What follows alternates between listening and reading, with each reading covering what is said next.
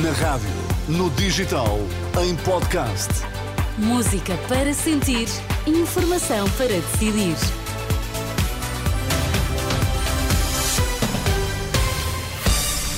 Vai conhecer os títulos em destaque nesta edição das duas. Regulamentação da morte medicamente assistida adiada para a próxima legislatura. Multinacional alemã doa 50 milhões de euros à Fundação Champalimau para investigação do cancro no pâncreas. Notícias às duas da Renascença com Carla Fino. Olá, boa tarde. Lei da eutanásia vai seguir para a próxima legislatura. O dossiê sobre a morte medicamente assistida fica assim para quem vencer as eleições antecipadas de 10 de março. A confirmação é dada à Renascença pelo Ministério da Saúde. A nota indica que o processo de regulamentação da lei está em desenvolvimento e será parte integrante do dossiê de transição. Recordo que a nova versão da lei da eutanásia foi aprovada no Parlamento a 12 de maio deste ano e publicada a 25, tendo o governo que eh, preparar as medidas para a legislação do diploma. Sabe-se agora que fica para a próxima legislatura. A Fundação Champalimau recebe 50 milhões de euros para a investigação do cancro no pâncreas, uma doação da multinacional alemã Würth, que se dedica aos setores metalúrgico e mecânico.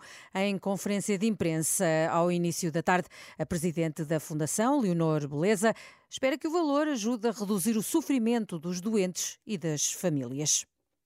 Do nosso ponto de vista, eh, esta doação é extraordinariamente importante para nos permitir eh, alcançar os nossos objetivos, que são diminuir o sofrimento das pessoas e das famílias atingidas por esse cancro.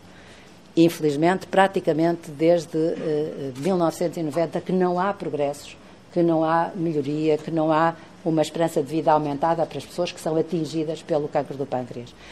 A presidente da Fundação Champalimau, Leonor Beleza, a instituição vai assim receber 50 milhões de euros da multinacional eh, alemã Würth para a investigação do cancro no pâncreas.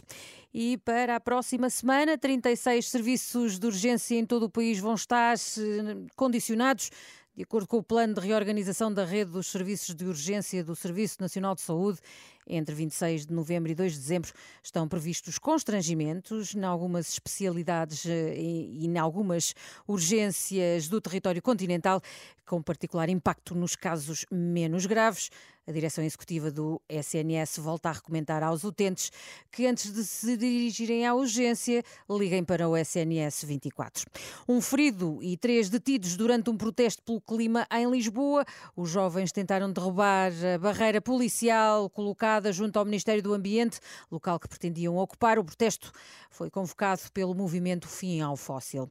Está marcada para os próximos minutos a libertação do primeiro grupo de 13 reféns por parte do Hamas e de 30 39 prisioneiros palestinianos das prisões de Israel. Desde manhã, à altura em que entrou em vigor a trégua humanitária, já entraram em Gaza várias dezenas de caminhões com ajuda. Já esta manhã, o ministro dos Negócios Estrangeiros, João Cravinho, um, visitou o kibbutz Kfar Aza na companhia do homólogo israelita, no âmbito do périplo da diplomacia portuguesa pelo Médio Oriente. O funeral de Carlos Avilés está marcado para amanhã pelas duas da tarde. Sai do Teatro Municipal Mirita Casemiro, em Cascais, para o cemitério da Guia.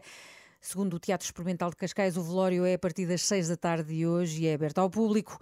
Figura incontornável do teatro português, Carlos Avilés morreu na quarta-feira aos 88 anos. Sem dúvida, grande figura. Agora são duas e quatro. Boa sexta-feira, está quase aí o fim de semana.